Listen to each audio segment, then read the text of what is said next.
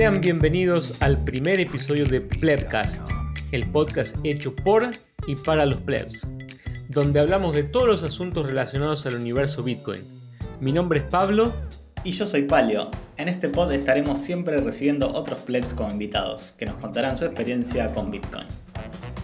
En este episodio vamos a hablar sobre la mejor forma de introducir a un amigo a Bitcoin y tendremos dos plebs acompañando a Palio y a mí en esta charla. Por eso me gustaría presentarlos. Sus nombres, o en realidad sus seudónimos, son Cabildo y Fly. Sin más preámbulos, vamos a empezar esta interesante charla con nuestros invitados. Muy bienvenidos a nuestros nuevos invitados, a nuestros nuevos plebs, a este podcast. Eh, quiero presentar aquí a Fly y a Cabildo que están haciendo el honor de participar en este pod y van a compartir un poco de su historia, su experiencia en esto de eh, introducir a un amigo, a un pariente al Bitcoin. Entonces me gustaría un poco que empecemos este pod escuchando un poco primero la experiencia de ellos y después vamos a contar también la nuestra, la mía y la de Palio, cómo nos pasó a nosotros esto de, presentar a Bitcoin cuando nadie sabe lo que es o hay tantas dudas que vamos a discutir en este episodio y que a muchos de ustedes probablemente les va a pasar también. Entonces me gustaría empezar, no sé, tal vez con Cabildo. Cabildo, si querés contar un poquito eh, tu experiencia, cómo, cómo fue o cómo es eh, con, con, esto de hablar de Bitcoin con gente que no conoces, con amigos, parientes. Eh, te, escucho, te escuchamos. Hola, ¿cómo andan? Buenas tardes. Bueno, eh, yo empecé con el Bitcoin hace bastante, a leer, ¿no? a involucrarme un poco, más o menos en el año 2013. Yo vengo de un perfil técnico, así que me interesó más esa parte. Y como es, cuando empecé a explicarle a mis amigos, mi familia, tengo un enorme historial de fracasos tratando de explicar el Bitcoin. Como eh, todos. sí, que es, complicado. O sea, dos barreras grandes encontré. Una es que no sé si todavía lo terminé de entender, lo cual, por supuesto, condiciona mucho pretender explicárselo a otro. Eh, y después le, siempre traté de hacer una entrada muy técnica o muy conceptual y tiene que tener muchas ganas tu interlocutor de, digamos, de conocer el Bitcoin para, para querer escuchar ese, ese, tipo de discurso. Así en retrospectiva me arrepiento, digamos, de haber intentado algo tan complejo, tan filosófico, tan técnico, porque hay que medir muy bien el interlocutor. Y por supuesto es muy distinto cuando uno está mano a mano, donde por lo menos tiene un buen feedback, a cuando uno, tiene una audiencia o hace una charlita o algo así. Realmente me, me costó, me ha costado y me cuesta muchísimo. Eh, por eso me interesa intercambiar opiniones porque no es fácil, no es fácil aún con gente interesada. Cuando el público es un poquitito, eh, bueno, es inevitable traer a la charla el tema del Salvador, debe ser durísimo eh, explicar Bitcoin a una audiencia muy general. Esa, esa es mi experiencia, digamos. Claro, me parece que eh, eso que estás mencionando es muy importante porque depende si, si la persona te buscó para preguntar sobre Bitcoin, es una cosa porque mostró un interés, o si vos la buscaste para intentar explicar lo que es Bitcoin. O sea, cambia bastante y mismo así eh, creo que en ambos casos es difícil, como decís vos. Pero ¿y qué tal? ¿Cómo, cómo fue tu, tus primeras experiencias? Decís que fueron un fracaso, como las de todos nosotros, porque cuesta hasta, hasta que le agarras la mano de cómo realmente eh, hablar con las personas. Eh, pero ¿cómo fue, digamos, tu, tu experiencia en general? O sea, ¿te fue mal en el inicio porque hacías un, un approach un poco muy técnico y después, ¿cómo, ¿cómo lo corregiste eso? ¿Qué hiciste? ¿Qué cambiaste? En realidad cambió mucho el público. Casi hoy no encontrás a nadie que, le, hable del Bitcoin, y no tenga ni idea de qué le estás hablando. Entonces, ya ahí es como que uno tiene un, poquito de dónde agarrarse o de dónde, de dónde digamos, poder tirar del hilito o por lo menos establecer un diálogo en el sentido de, preguntarle, obtener un poquito de información de lo que sabe, no sabe o lo que está interesado y a partir de ahí poder seguir la conversación. Creo yo, eh, digamos que lo que más eh, me ha costado transmitir es la importancia de la descentralización. Que acá sí me pongo filosófico, filosófico, digamos, en el sentido de que todo el mundo, cuando conoce algo nuevo, trata de hacer la analogía con otra cosa que ya sabía para, tratar de arribar un poco. Y en el sentido ese de descentralización, che, ¿quién lo hizo? ¿Y quién está atrás? ¿Y quién lo manda? Y si se va, esa parte eh, me ha resultado durísima. Es la, más compleja de, de transmitir es el hecho de que el Bitcoin es descentralizado, que parece trivial, pero casi no hay ninguna estructura de este tipo y me parece que es, a mi juicio, el concepto más inasible cuando hablamos de Bitcoin en tema conceptual. Después lo que sí aprendí es que hay que bajar una billetera, transferirle algo de dinero, o sea, empezar a jugar un poquito inmediatamente y que las preguntas surjan de ahí. medio que hablar de Bitcoin solo de manera teórica es, muy duro, es muy difícil, o, por lo menos yo, a mí me ha costado muchísimo. Sí, es como que hay que ir a los bifes, ¿no? Porque, digamos, eh, hay que tener skin in the game. Si vos se lo contás, todo muy lindo, pero hasta que no eh, metes el dedo y te bajas la wallet y ves unos satoshis, eh, es algo muy difícil de, de valorarlo y de comprenderlo, ¿no? bueno, yo le comentaba informalmente a Pablo, hace unos años ya empecé a, en los cumpleaños de mis amigos a regalarle una paper wallet, ¿está bien? O sea, le ponía lo que vale un vino, un vino más o menos bueno que uno regalaría para un cumpleaños, el valor de eso en una paper wallet. Bueno, de un tiempo para acá me modernicé y, les hago bajar una billetera y le transfiero un poco de Bitcoin. Eh, que ahí yo, a mí me gusta un poquito llamar la atención, cuando uno hace una transferencia on-chain, digamos, no, sé si, si, tenemos que irnos tan técnicos, está también lo bueno de que la, transferencia tarda un tiempo, entonces te preguntan por qué tardan y, cómo funcionan las comisiones. O sea, hacer una operación y tener tiempo para, para, charlar, digamos, tomarse un café o hacer lo que estamos haciendo ahora nosotros de conversar, mientras uno le muestra, eh, es una experiencia muchísimo más rica que, que mandarle alguien, algo a alguien y que no sepa de qué está hablando o que sea todo teórico. Sí, yo creo, bueno, las transacciones on-chain eh, seguramente serán del pasado. Yo creo que, ahora tenemos que estar eh, apuntados a hacer esto, pero con Lightning Network. Y va a ser instantáneo y es como Magic Internet Money, ¿no? Eh, creo que sí. digamos, para mí las, primeras experiencias con, con, Lightning me parecieron magia, la verdad. o sea, viniendo de todo la experiencia de Bitcoin, de que uno sabe que va a tardar y que a veces tarda en salir un bloque y que le arrastre en la comisión y, y entonces no entra la transacción eh, ver cómo funciona Lighting es maravilloso, pero también tengo un poco de miedo cuando uno le explica algo a alguien, digamos, cómo funciona Bitcoin, que crean que todo el Bitcoin es Lighting, ¿no? Eh, bueno, nada. Bueno, eh, me parece que viene muy por ahí la mano, ¿no? explicar de esa forma y, diferenciar. A veces, a ver, me lo voy a reformular un poco. A veces me parece que no, hace, no hay tanta necesidad de entrar tanto en el detalle del funcionamiento, por lo menos en el inicio. Después, si la persona muestra un cierto interés, eh, tal vez sí vale la pena aprofundarse y hablar, no sé, de la mempool o cosas por el estilo. Pero seamos sinceros, para el ciudadano promedio que usa hoy una cuenta bancaria, una tarjeta de crédito, tampoco sabe los detalles de cómo funciona eh, en el background cada una de estas cosas técnicamente. Sabe que si pasa la tarjeta va a pagar y el comercio sabe que va a recibir su dinero y está todo bien. Sabe como mucho que tiene que, eh, no sé, esperar 30 días para que el dinero caiga o que va a tener un recargo del 6% de lo que sea, pero no necesita saber mucho más. Entonces, me parece a mí, una opinión personal, un poco irreal tal vez cuando intentamos explicarle muchos detalles a todo el mundo. Capaz que solamente habría que eh, enfocarse en explicarle los detalles más técnicos sobre cómo realmente funciona el Bitcoin para las personas que muestran interés en saber más, pero no necesariamente para todos. Si se lo explico a mi mamá, a mi papá, a mi tío, a, inclusive a un amigo que no tiene tanto interés en saber todos los detalles, por ahí no vale la pena entrar en, en tanta profundidad o aprofundarse tanto en el asunto. Es mi opinión, por lo menos, es lo que, lo que me parece. Eh, Fly, ¿cuál es tu opinión? ¿Cómo fue tu experiencia? Contanos un poco, por favor. Bueno, buenas tardes ante, ante, todo. Y bueno, mi primera experiencia con Bitcoin fue más que nada un amigo diciéndome, che, necesito una persona que eh, haga una parte de programación. Y digo, ¿para qué? Para un portal que va a vender una moneda virtual. Y yo le digo, ¿cómo una, una moneda virtual? Sí, y ahí empezó el mundo Bitcoin para mí. ¿Cuándo fue esto? Y esto fue, no sé, 2015, 2016, ponele. Que ya había alguien queriendo dar charlas acá en Argentina, hablando con otras personas, dándole difusión a lo que era Bitcoin.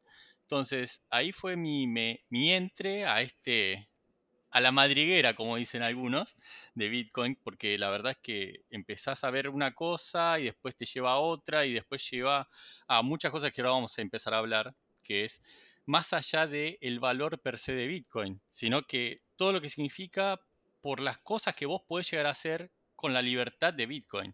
Pero bueno, eso lo vamos a ver un poquito más adelante. Primero es esto, tipo, así comencé yo, y después intentando, va, no intentando convencer, pero sí intentando mostrarle a las demás personas cómo se puede realmente utilizar y que nadie te puede censurar o que nadie te puede decir esto sí, esto no, o cómo se manejan las cosas, si bien yo también soy más de una parte más técnica como cabildo, soy más de, buscar los programas, programar, eh, ver cómo funcionan las cosas a, un nivel de detalle mucho más técnico.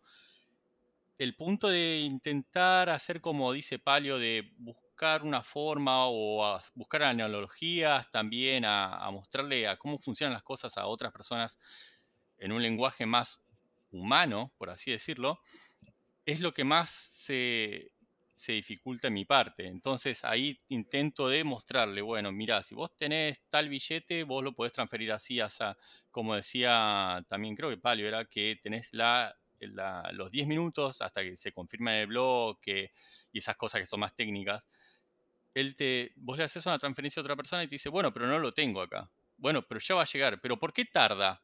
No, y ahí empezás, porque la descentralización y cómo funcionan las cosas, y inevitablemente, por mi forma de ser, me vuelvo un poquito más técnico, pero es una cosa que cuando ya te preguntan, querés explicarle las cosas, de por qué funciona así esto, y por qué tiene que funcionar así, porque si no, no hay descentralización eh, para que todos se puedan poner de acuerdo, todos los nodos. Después, eh, y otra cosa, otra situación, sí, mucho más reciente, que ya teníamos Lightning Network ya mucho más avanzado, fue que fuimos prepandemia, fuimos a, un asado con unos amigos y yo le dije a otro que ya estaba más o menos en el mundo, che, pará, te puedo pagar, vos pagás lo mío y yo te pago a vos en Bitcoin. Los demás me miraron con cara de, ¿por qué vas a pagar en algo que no se sabe, que es muy volátil? Bueno, y hicimos la demostración de cómo yo le pagaba a otra persona y ellos hicieron la comparación a una herramienta nueva que está por acá corriendo en Argentina, que eh, centralizó todos los bancos, entonces vos podés pagar con un código QR de teléfono a teléfono. Y me dijeron, ah, es igual a esa herramienta. digo, sí, pero ¿sabes cuál es el detalle? Que vos acá nadie te lo puede censurar. Y esto fue inmediato, de punto A a punto B. No es que va a un intermediario que si te dice que si pagás, que sí, que no, y si te lo acepto o no y que le, expliqué después que yo tenía mi propio, mi propio nodo mi y sería como mi propio banco y que yo me hago responsable de ese dinero que yo le estoy enviando a él y que yo, bueno, fui como cargando plata en mi nodo de Lighting para poder pagarle a él y bueno, es como dicen ustedes también, es que tiene que las preguntas empiezan a surgir a medida que vas haciendo como la demostración de cómo funciona el show. Sí, yo, creo, a ver, eh, en lo que decís vos me parece, yo lo uso estrategia, inclusive iba a comentar que una de las cosas que más me funcionan, ya hablando de este tema de introducir a, un amigo o un familiar a, Bitcoin, es justamente eso, o sea, cuando salimos a comer o cuando intento deberle algo a alguien, o sea, cuando pagamos la cuenta a medias y propongo a esa persona a la que ya, evidentemente, antes ya le vengo hablando de Bitcoin hace un tiempo, le propongo pagarle una parte en Bitcoin para que vea cómo es. Como el valor normalmente es bajo, la persona no le, no le cambia mucho, no te va a decir que no, porque no es que va a tener un riesgo grande de perder mucho dinero con la volatilidad, porque a veces son, no sé, nada, dos mangos, eh, poco dinero, digamos así. Entonces la persona acaba no teniendo esa, ese rechazo al Bitcoin, por el contrario, aprovecha esa oportunidad para, para matar la curiosidad y eh, lo ideal, creo yo, me parece, es justamente hacerle bajar una billetera, eh, pasarle el dinero, ver cómo se transforma y, la simplicidad, ¿no? De en un segundo bajar la billetera, no tener, que, poner ningún dato, absolutamente ningún dato propio. Ya ven que es seudónimo, o sea que no tiene ningún, no está asociada ese dinero, esos bitcoins no están asociados a su nombre, ya eso le llama la atención porque no existe ningún otro servicio centralizado, sea cual sea, eh, que tenga esa característica. Entonces creo que, en mi opinión, las cosas fundamentales que habría que, resaltar o remarcar a las personas de a pie, capaz que son otras que nosotros, por ser más técnicos, tal vez acabamos no haciendo. O sea, nos enfocamos, nos enfocamos mucho en el tema de los bloques o de la descentralización y, tal vez no, no adaptamos el lenguaje a lo que realmente tenemos que decir. O sea, lo mismo pero con otras palabras. En vez de hablar de descentralización, hablar de eh, que no es censurable, que no se puede censurar, que no se puede confiscar. En vez de hablar, no sé, de, los beneficios de ser tu propio banco, hablar del tema de que eh, vos podés eh, tener tu propio dinero custodiado por vos mismo sin necesidad de dar tus datos a nadie. Y sin que nadie te pueda prohibir hacer una transacción contra X o que te pregunte eh, cuál es el máximo que puedes transmitir o, transferir a otra persona. Eh, o que tengas que esperar a los horarios del banco, o sea, un horario bancario para hacer una transferencia, cosas de ese estilo que son ventajas de lo que las personas tienen, porque si le vamos a hablar de cosas que ya tienen con el sistema normal, capaz que el ciudadano promedio no ve ventajas, me parece a mí. Entonces me parece que es un poco por ahí. Eh, Palio, ¿cómo lo ves vos todo esto? Em, bueno, mira, yo te voy a contar, lo mío es totalmente pragmático. Yo no soy un técnico como ustedes, lo mío es más pragmático y ahora me interesé mucho más por la historia del dinero, qué es el dinero, es más político y económico. Em, yo descubrí Bitcoin, no me acuerdo cuándo, creo que habrá sido 2013 o 2014, lo escuché en las noticias, eh, creo que era la caída de Mangox, algo así, me bajé el, Bitcoin Core, lo miré dos segundos y dije, mmm, esto es un PayPal más, no sirve. Delete, chao. y volví a dar de nuevo, ya era la época de que teníamos cepo cambiario, yo estaba trabajando para en departamentos turísticos y un italiano dueño de los departamentos, no me acuerdo qué había pasado, y necesitaba que yo le mande que yo le mande 10 dólares o él me tenía que mandar 10 dólares a mí para un cliente, no sé. Bueno, y empecé a investigar y me acuerdo que di con Sapo, que te dejaba hacer eh, transferencias Bitcoin. Me bajé la app, todo, ping, hicimos la transferencia, los dos contentos. Y empecé ahí con el tema de la madriguera. Dije, eh, pasé por arriba un gobierno transfiriendo valor sin pedirle permiso a nadie ni nada. Y me rompió un poco la cabeza. Entonces ahí empecé a investigar, investigar. Y bueno, di con un video de Wences Casares que decía, mi familia en Argentina le esquilmaron el patrimonio, el patrimonio tres veces. Eh, hoy tenés que ahorrar en Bitcoin y Bitcoin va a valer de acá a siete años medio millón de dólares. Puf, me hizo la cabeza y dije, tengo que tener más de estas. Eh, así fue como empecé.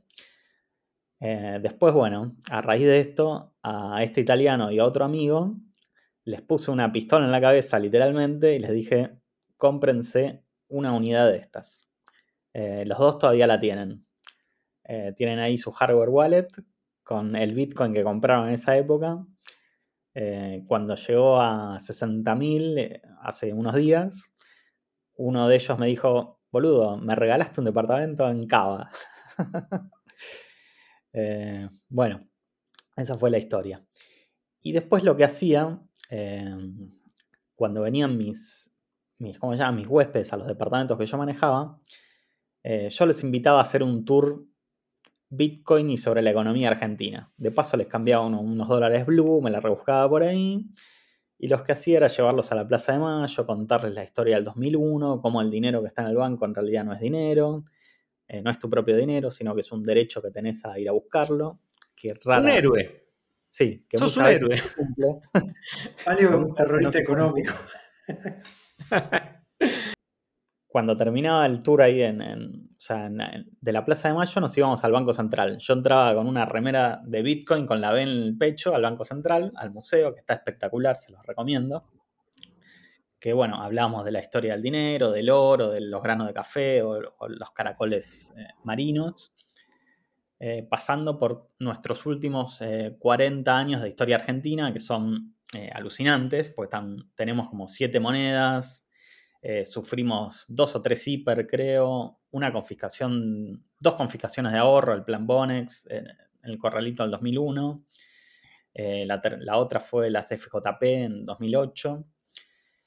Bueno, todo eso, y de ahí nos íbamos a un café, que en el café seguíamos hablando de Bitcoin, yo le comentaba los 21 millones, le decía el gráfico de emisión, toda la historieta, y ahí nomás les hacía bajar una wallet.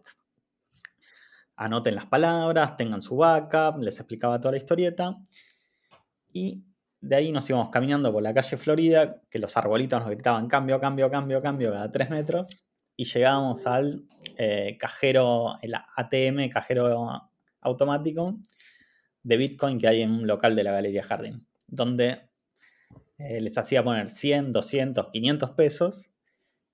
Ellos ponían dinero fiat y el cajero les escupía Bitcoin a, sus wallets. Y ahí se iban. ¿Habré hecho millonarios algunos? No lo sé. Si se quedaron con los bitcoins, probablemente. Si no, no sé. Pero por lo menos les mostraste el camino y seguramente, como mínimo, si, si los cambiaron, están arrepentidos, están pensando en vos en este momento. Tengo varios que me saludan de vez en cuando. En el bull market me sale, ¿qué es esto? ¿Qué sorpresa? ¿Cómo estás? O sea, ¿Qué saludo ni saludo? Que te manden unos satoshi, decirle. Eh, bueno. no sé, familia muy difícil. Mirá que les vengo hablando de Bitcoin desde 2015. Eh, también se sorprenden, andan con miedo. ¿Viste lo que bajó Bitcoin? Sí, le digo, ya sé. Pero bueno, yo te hablé de esto de que vale mil dólares. Ahora estamos en 31,200. Eh, y no tenés miedo, y, o sea, un montón de peros, ¿no? Y cosas. Eh, ¿Qué pasa si China paga, le hizo la guerra a Bitcoin? Eh, bueno, de todo. y bueno, como regla general, siempre hablar de Bitcoin. Es un tema este de la pandemia que no nos deja juntarnos con personas, no puede salir el tema. pero bueno, yo trato de educar y difundir lo que más puedo. Un poco esa es la historia. Sí, me parece, me parece que lo que más se puede hacer de, divulgación es lo, mejor que podemos hacer como bitcoiners. Es nuestra obligación, diría, básicamente. Eh, pero genial la historia, me encantó el tema de entrar al barco, entrar con la camiseta de, Bitcoin. Es buenísimo, es, simbólico, es gracioso, es todo al mismo tiempo.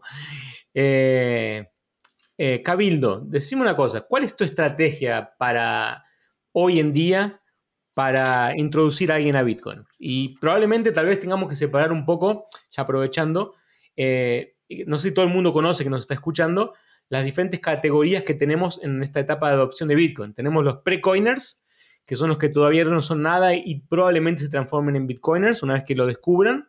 Tenemos los que conocemos como no-coiners, que no tienen ningún Bitcoin y que normalmente son haters del Bitcoin. O sea, te van a decir a muerte que no sirve, eh, o que no funciona y siempre le van a encontrar un pero, pase lo que pase. Mismo que haya 50 países que lo usen, van a decir que no sirve, que no existe, que no, etc. Tenemos los shitcoiners, que les llamamos también, que son los que compran otras monedas de perritos y comidas y, supositorios y no sé qué cosa, eh, que son las otras monedas que no sirven para nada. Y después tenemos los bitcoiners eh, de raza, pura raza, que en este caso somos nosotros, que somos los que también somos conocidos como eh, orgullosos tóxicos maximalistas de Bitcoin. Em, entonces, hecha esa, esa, aclaración de las diferentes categorías, yo, mi pregunta es básicamente, ¿cuál es tu estrategia hoy con, eh, por ejemplo, los pre-coiners y los no-coiners? Porque los shitcoiners son un caso aparte. Y principalmente, ¿cómo, ¿cómo es la estrategia y si cambia cuando le hablas a alguien de tu edad o le hablas a alguien que es mayor eh, que vos? Porque para personas más jóvenes, creo que ya nacen con esto y no hay tanto problema, es mucho más natural.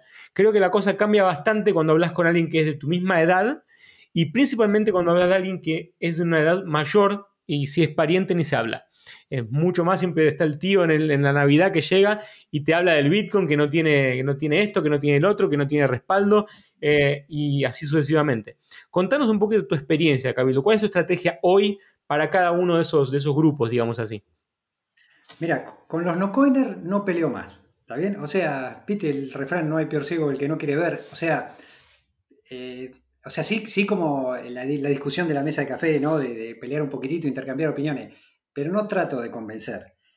Con, el que está interesado, digamos, de, mi, mi, familia cercana, todos tienen Bitcoin porque yo les regalé, ¿está bien? En distintas etapas, digamos, con la estrategia mía de, de regalar eso. Entonces, eh, es, más fácil, digamos, con lo que uno tiene cerca, eh, hacerlos entrar de alguna manera y, ahí se simplifica todo. Y después, con el tiempo, empiezan las preguntas, empiezan a preguntar por el precio, bueno, lo que venías hablando recién. O sea, en la medida que después salen las noticias eh, y escuchan cosas, ahí, ahí se abre la discusión.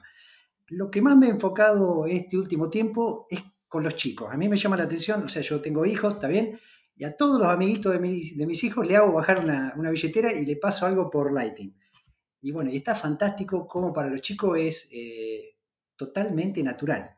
O sea, todo lo que peleo con la gente más grande, ojo que yo estoy más cerca de casi llegando al medio siglo, o sea que soy un, bitcoiner viejo, este, con la gente grande es duro, pero los argentinos tenemos la ventaja, y eso puesto entre 14 comillas, como decía Paleo, eh, de que la gente acá ya sabe que, la plata es peligrosa, que, el Estado es peligroso, digamos, que, el dinero pierde valor todos los días, que los ahorros te los pueden sacar. Entonces, entrar por el discurso de, como decía Flavio, y de que es inconfiscable, por ejemplo, es súper interesante porque la gente eh, en Argentina tiene dos medios de reserva de valor, dólares y ladrillo. O sea, el ciudadano a pie no conoce otra cosa, ¿no? Eh, al menos de mi, en mi círculo de, social, muy poca gente es un inversor profesional o, trabaja con, mercados y demás. Entonces, la alternativa de un activo que a lo largo del tiempo, para la gente que es moderada y paciente, ha, acumulado valor, eh, es bastante interesante. Pero con los chicos es fantástico. Lighting con los chicos es extraordinario. Perfecto, sí. Eh, sin duda ellos tienen mucha más eh, facilidad y, a ver, lo entienden de forma natural, no hay que explicarle tanto ni, ni, justificarle tanto, simplemente, en realidad es que las personas no paran para pensar, pero nadie le explica a sus hijos qué, es, qué son los billetes, cómo funciona, porque ni siquiera saben cómo funciona el dinero, empecemos por ahí, pero nadie le explica a los chicos eh, cuando tienen hijos cómo funcionan los pesos, los, los, soles, los reales o lo que sea, nadie le explica eso. Los chicos ya asumen que con eso pueden ir y gastarlo, no sé, en golosinas o en lo que sea, y que les dan un vuelto y ya lo usan naturalmente. Lo mismo va a pasar con el Bitcoin. O sea, como decís vos, este tema de luchar contra, contra molinos de viento luchar contra gente que no quiere escuchar, que no quiere entender, es complicado. Ahora, está bueno adaptar el discurso eh, a, los miedos que esas personas tienen. Eh, entonces, si el miedo de la persona justamente es el tema de la confiscación, como en el caso de los argentinos, probablemente de los venezolanos, etc., eh, sin duda, empezar por ahí es la característica más importante del Bitcoin que les puede llegar a llamar la atención y abrir los ojos. Entonces yo creo que sin duda puede ser uno de los, de los caminos principales eh, para, encarar ese tipo de, conversación. Y es verdad que en Argentina, para los que nos están escuchando, eh, los principales problemas son justamente eso, el tema de la confiscación de los ahorros, que ya pasó varias veces, entonces las personas ahorran en, dólar y en ladrillo, como decía él, que en definitiva son inmuebles. Palio, decime. Sí, yo básicamente cuando la gente me pregunta, eh, yo le digo dos cosas. Eh, uno, no corras el riesgo de no tener Bitcoin en tu patrimonio. O sea, algo de Bitcoin tenés que tener. Eh, también depende si tenés, viste, 18 años o si tenés 50 con 5 hijos y una familia que mantener. Eh, si tenés 18 años y 1000 dólares, bueno, anda all. O sea, Bitcoin por ahí te cambia la vida en el futuro. si ya sos alguien con más riesgo, que le tiene un poco más de miedo al riesgo y tiene otras responsabilidades, eh, cuantifica tu patrimonio, decir, bueno, el 1% en Bitcoin, el 2, el 5, lo que te dé el estómago. Eh, si perdes el 5 de tu patrimonio, no va a cambiar tu, estilo de vida. Pero sí, Bitcoin, si llega a ser lo que todos creemos que va a ser, eh, va a ser una gran sorpresa el futuro. Por ahí va a ser la universidad de tus cinco hijos en el futuro. digamos, no corres el riesgo de no tener Bitcoin en tu patrimonio. Y segundo, me dicen, ¿y cuándo compro? Y compro ahora, está barato. Le digo, mirá, hacete una estrategia, compra siempre. Compra por semana, por mes, cada 15 días. Armate un plan y anda comprando. Eh, hasta ahora Bitcoin siempre fue una historia de éxito. Eh, nunca le vas a pegar al techo, nunca le vas a pegar, nunca vas a vender el techo y nunca vas a comprar el piso. Entonces anda comprando siempre. De esa manera vas a tener un precio promedio que con el correr del tiempo se te va a hacer una pelota gigantesca de, dinero y de bitcoins, ¿no? Obviamente.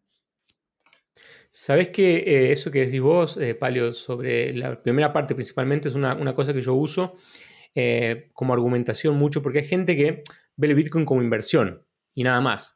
Y Bitcoin, como hablamos muchas veces, puede ser muchas cosas, no solamente una. Y una de ellas puede ser inversión, tranquilamente. Entonces, mucha gente ve como inversión y, y, conozco gente que invierte, no sé, en bolsa, en un montón de cosas y tiene miedo del Bitcoin. O sea, gente que arriesga capital con cosas también eh, volátiles, pero tiene miedo del Bitcoin. Y yo siempre les digo algo parecido con lo que le decís vos. Eh, o sea, y, a esto quiero sumar también una, conversa, una conversación que tuvimos en, offline con, Cabildo, que él decía que siempre el, principal disparador de la conversación con Bitcoin es el precio. Y tiene razón, siempre lo que llama la atención, para, para bien o para mal, es el precio. O sea, si Bitcoin no, subiera de precio o no se valorizara, difícilmente llamaría la atención y tendría la adopción que tiene hoy. O sea, lo necesitamos ese aumento de precio. Pero volviendo al punto del, aumento y del porcentaje y, de las personas que invierten, normalmente mi conversación es parecida con la, o mi argumentación es parecida con la tuya. Yo les digo lo siguiente. Si vos invertís un por ciento, dos por ciento, ponele 5% y lo perdés todo, o sea, ponés lo que sea, ponele que tu 5% son 10 mil dólares y lo perdés todo porque sale todo mal. O sea, te mentí y salió todo mal. ¿Qué es lo peor que te puede pasar si perdés 5% de tu patrimonio? Nada, perdés mucho más con la inflación en el país que estés. Mismo que estés en Estados Unidos, perdés más del 5% de inflación por año. Porque la inflación en Estados Unidos es mentirosa. Pero bueno, em, entonces, digamos sí, no perdés nada en tener Bitcoin y, poner un 2%, 3%, 5%. Pero es una ecuación que cualquier inversión que hacemos tiene que tener una medición que para mí es, es clave, que es la más importante de todas, que es la relación riesgo-recompensa. O sea, ¿cuál es el riesgo y cuál es la recompensa? Entonces, en el caso del riesgo es perder el capital de ponerle 5%, que es lo máximo que quiero arriesgar de mi capital o mi patrimonio en Bitcoin.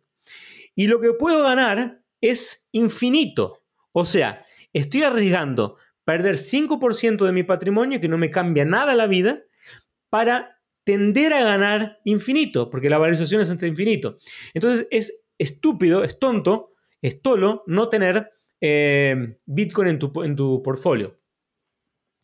Sí, tal cual. O sea, si lo pensás así, es un no-brainer. Pero bueno, eh, yo muchas veces veo en Twitter, ¿viste? Uno habla de Bitcoin y salen todos los, los del Merval o, los economistas, dinosaurios y todos estos.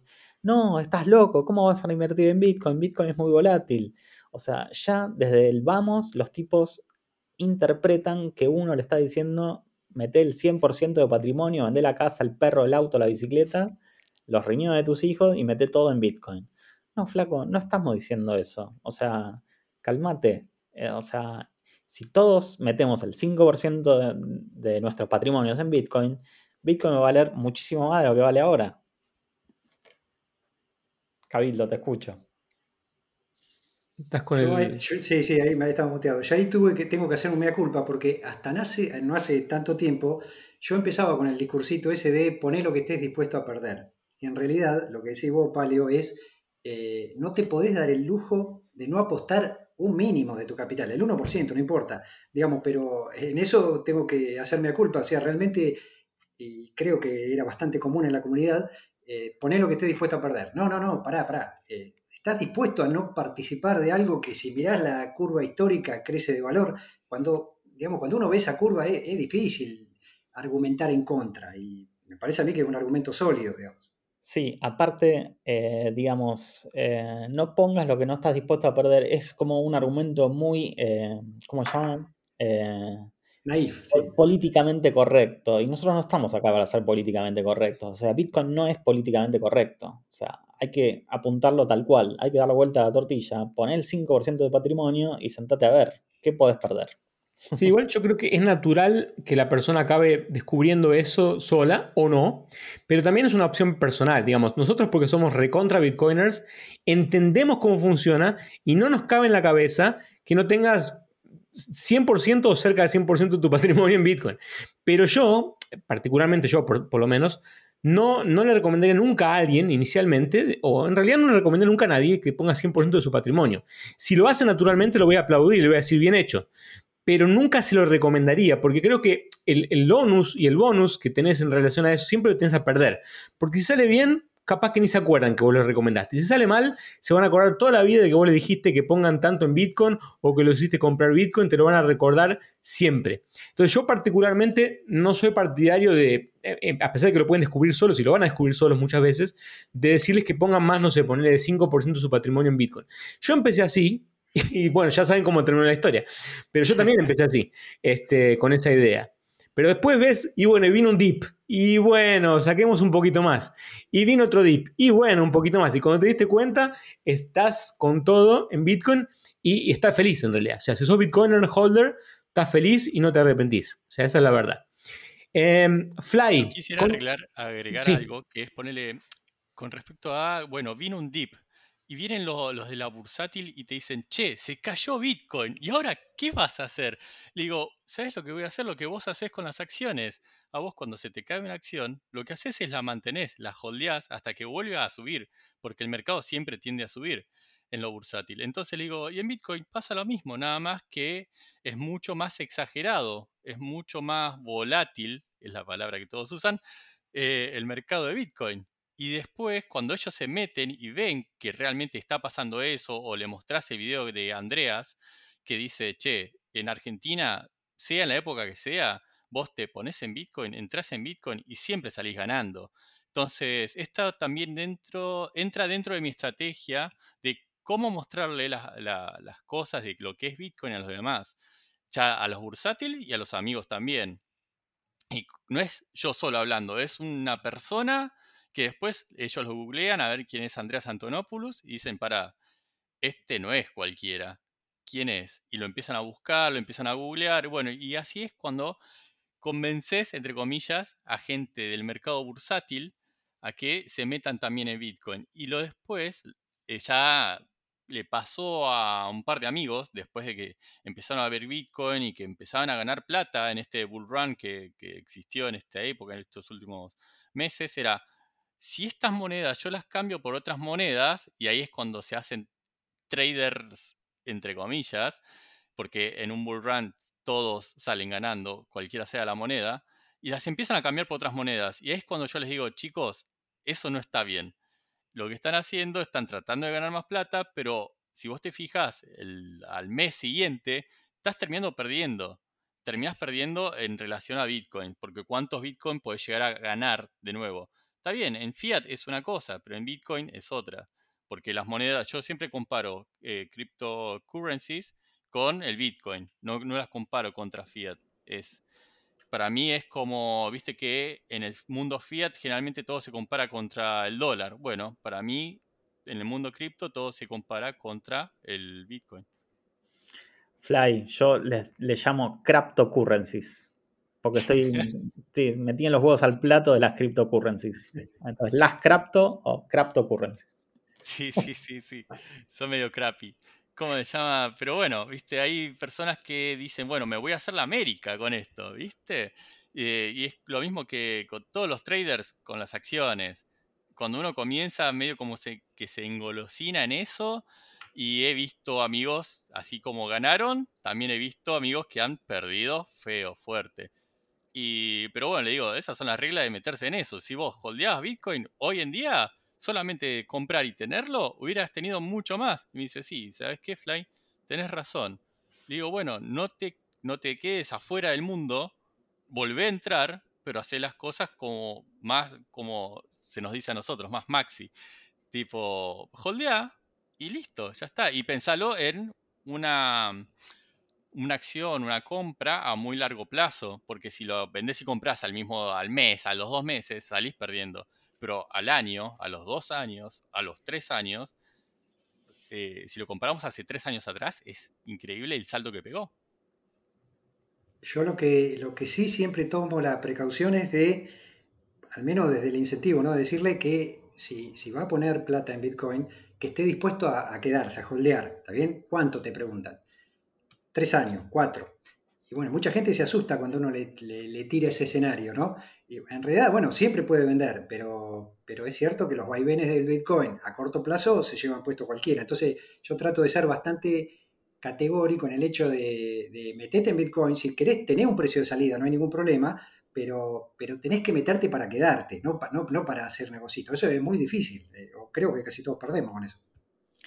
Sí, es que en realidad estamos, o sea, estamos insertos en un mundo de preferencia temporal baja, alta digo, todos queremos plata ya, ganar ya, rápido ya, para comprarme el último iPhone, la última Mac. Eh, y Bitcoin es eh, dinero de preferencia temporal baja. O sea, esto hay que pensarlo al futuro. Eh, hasta ahora, no sé, la primera vez que compré, me acuerdo de esos Satoshis en 2015, eran 250 dólares por Bitcoin. 5 mil pesos eran un Bitcoin.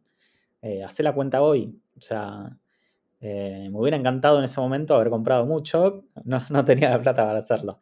Pero ¿cuántos traders quedaron en el camino? ¿Cuánta gente rect? O sea, eh, yo me acuerdo que había videos de YouTube en ese momento que yo los miraba y decía, Bitcoin va a llegar a 10 mil dólares. Me cago de risa, decía, no, no puede ser. Y ahora valemos, o sea, ahora vale 31. O sea, es increíble. El, poder del tiempo con Bitcoin es increíble. ¿Sabes lo que me llama la atención? Una cosa que, mencionaste, Palio, sobre el tema de la preferencia temporal. Eh, una persona eh, de, Bitcoin Beach contaba cómo transformó el Bitcoin, y nos pasó a todos en algún momento, la cabeza de, las personas que, reciben Bitcoin en, Bitcoin Beach, en El Salvador, eh, para quien no sabe, estoy hablando del Zonte, em, que muchas personas que nunca habían ahorrado en su vida, el hecho de empezar a recibir Bitcoin y empezar a ver que el Bitcoin a largo plazo se valoriza y empezar a entender eso, hizo con que estas personas empiecen de a poquito eh, a separar algunos Bitcoin y a guardarlos por un tiempo. Entonces, él contaba que había muchos casos de gente que guardaba una partecita, eh, mismo con la dificultad que esa, gente pueda tener, porque normalmente es gente humilde, que no tiene grandes recursos, que tiene que venderlos o cambiarlos o usarlos para, comer, básicamente. Entonces, no se puede esperar una preferencia temporal baja de alguien que necesita el dinero para comer. Pero mismo así, eh, Bitcoin es tan poderoso y tan, tan, fuerte en ese sentido que le cambia la cabeza a las personas y le hace eh, por lo menos desear o intentar entender o, hacer un poco de, ahorro. Entonces, personas que nunca ahorraron en la vida empezaron a ahorrar un poquito en Bitcoin y les cambió un poco la preferencia temporal, haciendo que eh, básicamente esperen un poco más para, consumir, para gastar ese, dinero. y eso se lo deben a Bitcoin, básicamente, porque antes de Bitcoin no existía, no, no, tenían eso en la mente. Entonces, fíjate qué poderoso que es Bitcoin en, tantos eh, aspectos y ámbitos eh, que inclusive hace con que gente que no tenga grandes capacidades pueda ahorrar un poquito. O sea, es casi, diría que emocionante, diría. Es muy, muy impactante lo que, lo que el Bitcoin consigue, eh, principalmente para quien no tiene recursos. Ese, es mi, mensaje, porque a veces pensamos que solamente es para, que, para gente que se quiere hacer rico, gente que tiene mucho dinero, y eso no es verdad. No es verdad. O sea, con Bitcoin puedes ahorrar algunos satoshis, puedes hacer lo que, lo que esté a tu alcance, básicamente. Eh, pero el solo hecho de que el, Estado no consiga, eh, digamos, desvalorizar tu dinero, ya es algo muy poderoso para cualquier ciudadano, independientemente de su poder adquisitivo. Cabildo, yo quiero volver a lo que habías comentado, que a los niños, a los pendex, le regalás algo de, ¿cómo se llama?, de Lightning Network. Eh, ¿Cómo hacen esos, esos chicos que hacen? ¿Lo guardan hodl o habría que generarles, generarles una economía circular? Eh, no sé. Bueno, eh, digamos, yo estoy, soy obsesivo, obsesivo no, o sea, me apasiona, la palabra es apasionante, lo he hablado también con Pablo y con ustedes también en, otro momento. ¿Cómo puede hacer uno para impulsar el uso de Bitcoin en la vida diaria, ¿no? la economía circular? El caso del Sonte ahí, del Bitcoin Beach, es extraordinario. O sea, y, sobre todo extraordinario, como decía, como decía Pablo, cuando uno escucha hablar a la gente de ahí, realmente en lo personal, uno que viene un tiempo con esto, es emocionante. El problema es cómo replicar eso acá, ¿no? En, el, patio, en el patio chico. Eh, la realidad es que a los amiguitos de mi hijo, que yo les doy eso, les digo que en cualquier momento ellos pueden venir, devolvérmelo y yo les doy la plata, el equivalente. Ahora bien, ¿cómo hacer el salto a la calle? ¿Está bien? Eh, bueno, por ahí es para, un, para, otro episodio tratar de, desarrollar esas, ideas. La realidad es que para un chico que recibe eso es interesante, empiezan a mirar un poquitito el precio, se disparan las conversaciones, a, mi hijo ya los tengo cansados, ¿no? Pero de que los, billetes son papeles de colores, literalmente, digamos, que el, dinero, digamos, que el, que el billete no, no es un almacenamiento de valor, eh, y de mínima genera una discusión con, gente que es súper receptiva, como son los chicos. Eh, pero la realidad es que el paso ese de saltar a la calle me falta. Sí, Cabildo, ¿cómo le vas a explicar a un niño qué es el dinero, qué es un billete, si tenemos adultos pidiendo que el gobierno imprima billetes? O sea, un presidente diciendo le voy a poner dinero en el bolsillo a la gente, voy a imprimir billetes para darle billetes a la gente. O sea, es increíble. Hay mucha gente que realmente cree que el problema de la pobreza se soluciona imprimiendo plata y, son muchos los que piensan eso. Y bueno, es extraordinario por lo malo, por supuesto. Bueno, si eres más lejos, yo me acuerdo que hay un capítulo, y mirá de lo que te vengo a hablar, de Tío Rico que explica la inflación. Y ahí es cuando vos decís, bueno, pero si con más plata, viste que hay algunos que dicen, pero imprimís plata y todos seríamos más ricos. Bueno, en ese capítulo te explica por qué no y cómo todos se vuelven más pobres haciendo que haya más dinero entre todos. Después deberíamos buscarlo y pasarlo por ahí, pero es muy buen capítulo y explicado para chicos. Sí, es espectacular. Este, me acuerdo, lo vamos a buscar. Eh, hablando de eso, Fly, me gustaría preguntarte algo. ¿Cuáles son los principales peros que te ponen? Porque, viste, siempre está el tema de, no sé, la volatilidad, eh, que no tiene respaldo, te meten un montón de, peros y problemas en tu experiencia, con tus amigos y con tus familiares. Separemos esos dos grupos. En tus amigos, en los grupos de, o las personas que tienen más o menos tu edad, ¿cuáles son los principales peros que te ponen? Y en las personas mayores, sean parientes o no, familiares o no, ¿cuáles son los principales peros que te ponen eh, para no aceptar Bitcoin, más allá de eh, lo normal, que es el miedo a lo desconocido que las personas tienen? Y mira, voy a comenzar con mis amigos. Eh, acá estamos todos en la misma, porque ya es como que los convencí de que acá se holdea. Pero bueno, al principio me pasó, sí, te digo que era, che, pero esta, bueno, es una, es como moneda de juguete, ¿entendés? billete de Monopoly, para eso pagame con billetes normales. Entonces, pesos argentinos. Entonces yo le decía, escúchame, ¿el peso argentino vale más que esto? No, no vale más que esto. ¿Sabes qué? El peso argentino siempre lo comparás con otra moneda que es el dólar. Bueno, eh, mis amigos agarran y me dicen, yo les, quiero pagar con Bitcoin y mis amigos me dicen, bueno, pero esto es dinero de Monopoly. Yo le digo, bueno, no. A ver, si vos querés que yo te pague con pesos argentinos, vos siempre lo comparás con otra moneda más fuerte, que es la del dólar. Ponele, bueno, esto vale más que el dólar, le digo. Y encima siempre sube más en su época. Y la tendencia es siempre que sube, siempre sube esto. Año tras año, si vos los comparás, excepto, no sé, un año, todos los otros años siempre estuvo en crecida. Entonces le digo, esto vale mucho más y no te lo puede sacar nadie. Entonces, bueno, pero ¿quién lo respalda? Bueno, no es que tenés alguien que imprime monedas, le digo. No es, no es que alguien agarre, viene y dice, soy caprichoso y, y no me alcance, quiero más y hace que todo se evalúe. No, todo esto está eh, controlado. Le digo, ¿pero por quién? Me dicen. No, está controlado, se autocontrola. ¿Cómo es que se autocontrola? Y ahí le tenés que empezar a explicar un poco más técnico que en realidad está todo como programado con la emisión y eso hace que cada año que pasa valga más. Entonces, si yo te doy algo que vale más, por más que no esté respaldado, vos sabés que vale más. ¿Vos lo vas a querer a eso, sí o no? Y ahí es como que también viene entrando la parte de, del entre, ¿viste? De, cómo convencerlos. ¿Qué es la cosa que me dicen? ¿Por qué, ¿Por qué voy a querer esto que no lo tiene nadie respaldado? ¿Cuál es la seguridad? Es mucho de, del miedo a, a apostar algo de desconocido. Pero una vez que ya lo conocen, como te digo al principio, que eh, una vez que ya lo conocen, están todos como holders, holdeando, y hay veces que me despiertan, mis, amigos me mandan mensajes tipo, no, bajó, le digo, ¿y pero qué? Si vos no lo vas a vender, lo vas a usar dentro de 3, 4 años. Y me dicen, sí, tenés razón.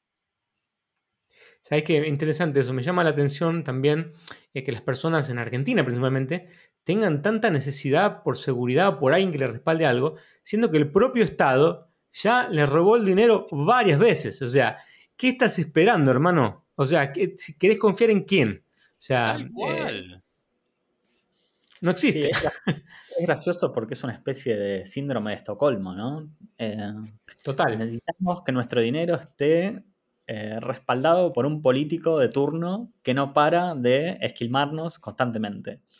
es increíble. ¿En qué vas a confiar más? En un político de turno o en la matemática, en software que te dice que 2 más 2 es 4 y no hay forma de que sea otra cosa. Es increíble. Ahí hay un, aspecto importante que vos lo decías, Paleo, que el tema de, lo importante de ser tu propio banco, mucha gente le tiene miedo a esa responsabilidad. Y creo que ahí hay mucho trabajo para hacer, digamos, o sea, mucho, eh, hay mucho trabajo que ya vienen haciendo desde, desde las billeteras, las wallets, las plataformas, eh, un gran miedo de la gente es la responsabilidad, la responsabilidad de que sos el único custodio de tu fondo. Y así como nosotros lo tenemos completamente aceptado, eso, digamos, a, muchos los asusta. Sí, yo les doy, les hablo del hombre araña. O sea, un gran poder conlleva una gran responsabilidad.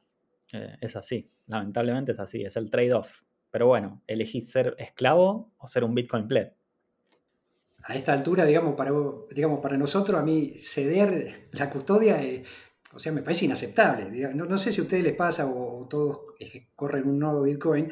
Hasta ahora hacer transacciones sin el nodo como que me siento como andar medio desnudo por la calle, es extraño. Sí, sí, tal cual. Sí, yo particularmente, a ver, el tema de, Bitcoin, de lo que más me, llama la atención desde siempre, eh, mucho más allá del precio, ponerle que hoy el precio, eh, no sé, aumentara, no, te digo cualquier cosa, 5% al año o menos, eh, no me cambiaría nada, porque a mí lo que más me, me, resulta interesante es justamente el tema de la soberanía, el tema del control de mi dinero y el tema de la inconfiscabilidad. O sea, eso para mí es lo fundamental de Bitcoin. Yo sé que para el 99,9% de las personas es el precio. Eh, y mucha gente ni siquiera sabe que tiene esta, esta característica. Mucha gente que invierte en Bitcoin, lamentablemente. El otro día entraba en un, foro de, esos de Bitcoin que hay en Facebook. Eh, no el de Argentina, sino uno en general, más, más, más genérico, que hay muchos shitcoiners también. Y hacían una encuesta eh, donde preguntaban, ¿qué te arrepentís de que hubieras hecho diferente, no sé, unos años atrás con Bitcoin? Eh, la, mayor parte dice no haber invertido en Bitcoin antes, o sea, 99,99%. Creo que el único loco que respondí no haber entendido cómo funciona el Bitcoin antes y estudiado la tecnología fui yo. El resto me parece que todo el mundo respondió sobre el precio y sobre no haber comprado antes. Y mi mayor arrepentimiento, arrepentimiento a pesar que no soy hipócrita, me hubiera encantado también comprar en esa época, eh, fue justamente no haberle dado bola, porque yo compré en la época, o compré unos años atrás, pero compré un poco y lo dejé no le di bola, estaba ocupado con otras cosas y no me pude poner a investigar bien. Y solamente fui a entrar más en Bitcoin, eh, con dinero y todo, cuando realmente entendí lo que era, cuando entendí el poder que tenía y cuando entendí lo que tenía en mis manos. Ahí que me hizo un clic en la cabeza y, cambió, y lo cambió todo, absolutamente todo. Pero yo me podía haber pasado muchos más años en ese estado de tener el Bitcoin en, algún lugar, donde no me acuerdo ni dónde, ni dónde lo tenía, y no hacer nada. O sea, realmente em, empecé a meterme más cuando descubrí eso. Por ahí, el tema de, darle dinero a alguien, como hacen ustedes y como hago yo también, cuando pagamos una cuenta, dividir la cuenta y pagarla en Bitcoin, ayuda un poco eso. O sea, la persona se olvida, lo deja y después cuando se da cuenta, en unos meses, en unos años, tiene un montón más de dinero y lo empieza a ver de otra forma, con más cariño. Eh, y empieza tal vez a investigar más. O sea, me parece que es un buen motivador para muchas personas. Eh, Fly, decime una cosa. Eh, ¿Cuál es su estrategia hoy con, con, parientes o con personas mayores? ¿Qué es lo que usas básicamente hoy para convencer a alguien o para, no para convencer porque no queremos, en realidad la idea no es convencer a alguien, sino mostrar realmente lo que el Bitcoin es, eh, porque más tarde o más temprano lo van a acabar usando. Pero ¿cuál es su estrategia con personas eh, un poco más de una edad un poco más avanzada? ¿O no haces nada directamente? bueno, ¿sabes qué me pasa con mi viejo? Que él, viste, nada, acostumbrado al famoso plazo fijo en, el, en un banco, le digo, bueno. En el Galicia. Sí, sí, sí, no lo quería nombrar, nada más. Eh, me pasa que él está meta a plazo fijo, le digo, pero así, a lo largo del tiempo, vas a, te va no te va a rendir tanto. Entonces, bueno, pero vos estás arriesgando mucho y es muy volátil. Sí, papá, pero eso es el precio. Digo, al día de mañana, y ahí vuelvo a lo que vas vos, al día de mañana te ponen, no sé, tanto por ciento lo vas a tener que pagar por tal cosa, ya está. Y no te lo saca nadie cuando es Bitcoin. Vos querés hacer un pago internacional o tenés que pagar algo internacionalmente, Bitcoin, entre comillas, vuela de una punta a la otra, no, el, pago se hace instantáneo, ¿viste? Nosotros que somos más jóvenes estamos más eh, con el tema de Internet y poder interactuar con otras personas afuera o que nos paguen servicios de afuera y que se nos pague en Bitcoin. Porque si lo tenemos que hacer pasar por el gobierno, ponele volviendo al precio, eh, te sacan un montón de plata. Bueno, despluman. pero, ¿sabes qué? Te, sos pollo. Y, y con el tema del precio es como que sos tu banco y nadie te lo puede sacar. Entonces, eso es un beneficio bastante grande. Pero el tema es acá de, de, Bitcoin a mí, para, para poder mostrarle a mi viejo, era papá, mirá, yo acá en esta billetera puse tantos pesos. Punto. Esto, si a mí me pasa algo, lo pueden tener ustedes, pero nada más que ustedes si es que siguen tales instrucciones. Bueno, les explico bien cómo es el tema de cómo usar una billetera. Le expliqué a, él y a mi hermana. Y es, esto no, se lo, no puede venir el Estado y no se lo puede sacar, chicos. Es así. Es de ustedes y solamente de ustedes. No, no, no hay punto de, inflexión en eso. Son las reglas del, sistema. No, bueno, pero, y no, bueno, pero que vos pusiste dólares y, te lo, tuviste dólares de vuelta, le digo, en, en algún momento.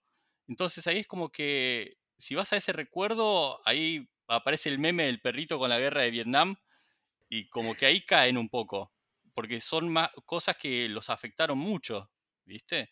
A ellos. Y ahí es como cuando dicen, bueno, explícame un poco más a ver cómo funciona esto para que no me pase lo mismo. De la época de que yo puse, de la época que se decía uno a uno, yo puse dólares y voy a sacar dólares y al final nunca sucedió eso. Sí, la verdad que Perdón, no, entiendo cómo los argentinos todavía podemos estar eh, con dudas sobre eso. O sea, el tema de la soberanía debería ser la cosa que más le llame la atención a los argentinos más allá del precio. O sea, el tema de la soberanía eh, para mí y la inconfiscabilidad es, fundamental para, para cualquier argentino como argumento para, para, adoptar Bitcoin, abrazar Bitcoin y darle besos y hacerle el amor y lo que sea. Porque realmente o sea, no hay nada parecido con Bitcoin en relación a todo lo que ya pasamos eh, y sufrimos en las últimas décadas. O sea, realmente no, no, no, me entra en la cabeza. Y creo que por eso Andreas eh, Antonopoulos, eh, una de las figuras más conocidas del ambiente Bitcoin, refuerza mucho eso, ¿no? Siempre. me parece que eso lo tiene, lo deja, lo, lo, deja claro porque a él le pasó también como griego y a otros tantos les ha pasado en otros países, principalmente latinos o países no tan estables, digamos así. Entonces es más, notorio y no debería ser tanto problema adoptar Bitcoin. Me llama mucho la atención que todavía sea eh, un gran problema, pero creo que hay parte de culpa nuestra por a veces llevar la conversación a, una complejidad que los asusta. Porque si tienen que entender todo eso para poder tener su dinero, tal vez no sea tan interesante. Ayer en el, en Spaces de Twitter alguien tiró una frase así que a mí me dejó, digamos, me gustó, que dice que explicar Bitcoin es como hablar de sexo cuando uno le explica a los, a los hijos, a los chiquitos. Hay que decirle lo mínimo indispensable y después esperar a que te pregunten. Cuando uno trata de arriesgar y, explicar de más, lo más probable es que termine metiendo la pata. Y la verdad me parece una analogía bastante buena. Sí, es muy bueno, la verdad que sí. Interesantísimo. Y aprovechando, Cabildo, déjame hacerte una pregunta. Cuando, a ver, empezás el diálogo con las personas, la estrategia, eh, y digamos que los convences. Los convences, te creyeron o porque les pasaste unos bitcoins o por cualquier motivo, no importa.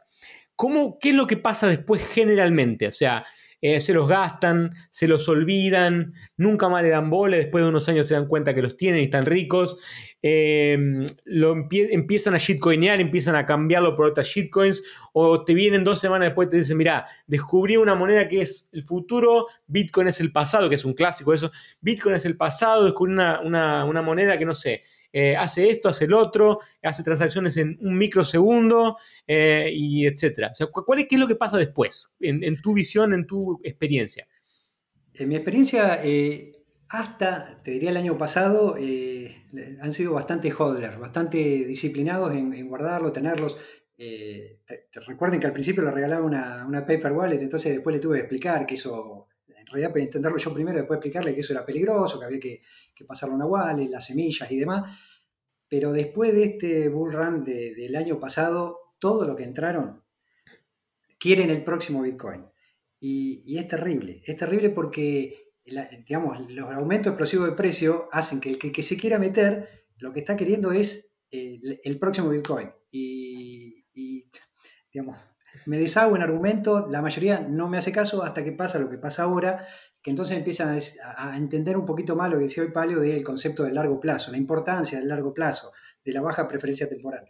Eh, pero es un, el tema de, las altcoins, o el nombre que le querramos dar, eh, me parece que shitcoin es correcto, eh, es complejo. Es complejo porque todos quieren, hay, un meme por ahí, queremos plata, pero la queremos ya. es muy difícil lidiar con eso, realmente, sobre todo cuando hay un bull run. Sí, yo creo que en el bull run se dan la cabeza siempre, o sea, entran como caballos eh, porque todo sube y justamente van y, meten todo. Y, pero por más que le diga lo que le diga, solamente se van a dar cuenta cuando se den la cabeza contra un oso. O sea, cuando el mercado vaya en el sentido contrario, vengan los osos y se golpeen cabeza a cabeza con un oso. O sea, mientras tanto, me parece que nada pasa. Déjame hacerte una pregunta en relación a, esto que comentás de que regalás paper wallets o, o regalás billeteras eh, o, monedas o, bitcoins, digamos así, a tus eh, familiares y amigos. Eh, ¿Vos te quedás con una copia de las llaves por las dudas? Porque viste que a veces pasa que la pueden perder o no le dan bola y regalaste bitcoins al, digamos, al divino botón. En fin, vos haces, el, trabajo, digamos así, de tener una, una copia de seguridad por si las dudas o no, o simplemente la entregás y que sea lo que Dios quiera. Nunca jamás. Jamás tengo una copia de lo que tienen ellos. Y, en eso soy bastante molesto, eh, soy bastante insistente con el tema de la importancia del backup. Eh, vengo yo del ámbito informático, entonces eh, ya he perdido muchas cosas en mi vida. jamás tengo una copia de lo, de lo que regalo, digamos, a mis amigos, pero quiero creer, tengo la esperanza de que todos tienen un buen backup y lo han, lo han conservado a lo largo del tiempo. O sea, soy muy... bueno, ya hablaba del miedo a tener tu, a hacer tu propio banco y la responsabilidad que eso implica trato de educar lo mejor posible en ese sentido, en la importancia del resguardo y la custodia. Perfecto. O sea, y eso independientemente de cualquier caso, decís vos. O sea, no, importa si es tu mamá, tu, abuelo. En todos los casos vos le explicás, pero que ellos se hagan cargo 100% y jamás le, digamos, si te quedas con una copia por las dudas. Te, voy a decir la verdad, a mis viejos todavía no los convencí, pero, pero a todos mis familiares cercanos y a, y a mis amigos realmente les, explico que es súper importante que, tienen que ser ellos responsables, que yo no puedo tomar una responsabilidad ahí, que, tienen, que tienen que aprender. Sí, sí, eso es verdad. ¿Sabes lo que yo pensaba como estrategia para convencer a, mi viejo, por ejemplo, a mi vieja, a mi viejo no tanto? Eh, vieja y viejo en Argentina son los padres, ¿no? Para quien, no, para quien escucha de otro lugar y no sabe. Lo que yo pensaba era decir lo siguiente, mira, hasta tanto dinero, si vos compras Bitcoin por mes, yo te pongo el doble. O sea, yo te pongo eh, la otra parte. O sea, poner, si ahorras, no sé, mil pesos en Bitcoin por mes, yo te pongo otros mil pesos en Bitcoin por mes. A modo de incentivo. Eh, creo que es una buena estrategia. Claro que ahí tiene un prejuicio económico para la persona que lo quiera hacer, eh, a pesar de que son los padres, es un prejuicio económico. pero creo que es una buena estrategia porque la persona se incentiva y dice, bueno, pará, si yo pongo me van a dar tanto. Entonces, si pongo más, me van a dar más. Entonces, si guardo más, me van a dar más. O sea, una, especie de, incentivo en ese sentido para incentivar a los padres también, porque en definitiva, queriendo o no, eh, dependiendo del caso de la familia, puede ser una ayuda para vos mismo, para que en el futuro no tengas que hacerte cargo financieramente de tus padres, porque la jubilación sabemos que en cualquier país generalmente no sirve para nada, no alcanza para nada, si es que la reciben, si es que se las pagan, ¿no? Entonces es una buena estrategia a largo plazo hacer una, cosa de ese estilo para que los padres puedan tener una, jubilación más que, más que buena, diría yo, porque si hablamos de 5 o 10 años, seguramente esos, bitcoins que ahorren le van a servir muchísimo mejor que cualquier jubilación que puedan venir a tener. Eh, Fly, en tu caso, ¿cómo, ¿cómo, es este tema? O sea, ¿cómo lo, cómo lo ves vos? Eh, mira, yo, así como decís vos, lo de la jubilación también se lo planteé, tal cual. Tipo, mira, pero, y él me dice, pero yo lo necesito ahora. Bueno, sí, en eso tenés razón. Ahí como que no estuve mm, rápido en hacerlo hace varios años atrás, como para decirle, che, si ahora vos tuvieras un Bitcoin, no te tendrías que ni preocupar de cuánto cuesta, no sé, el agua en el supermercado, ¿entendés? Una cosa así. Pero bueno, es tal cual como decís vos. Después, Sí, Fly, lo que yo te, lo que yo te digo es lo siguiente, esto que vos decís, eh, mencionás es, así, eh, y la verdad que hay que ser sinceros, depende de la edad de la persona, claro que no se puede saber cuánto vamos a vivir, nadie lo sabe, pero depende de la edad de la persona, no le puedes hablar, mira, comprá y olvídate que de acá a 5 o 10 años vas a estar bien. No, si tenés, no sé, no quiero ser injusto con nadie ni con ninguna edad, pero ponele, si tenés 70 años, puede ser que vivas 20 años más, puede ser que te mueras mañana. O sea, igual que nosotros nos podemos morir a cualquier momento, eh, pero obviamente, siendo sinceros, mientras más viejo sos, más cerca estás de estás más cerca del arpa que del piano, ¿no? Entonces, entonces no le puedes decir, metete en Bitcoin porque es largo plazo. O sea, yo no convencería, por ejemplo, no sé, a, a, mi suegro, a mi abuelo, a mi tío, a alguien mayor de mucha edad que se meta en Bitcoin porque creo que ya pasó un poco esa fase, a pesar de que, digamos, como yo tengo tanta fe en Bitcoin, lo veo bien.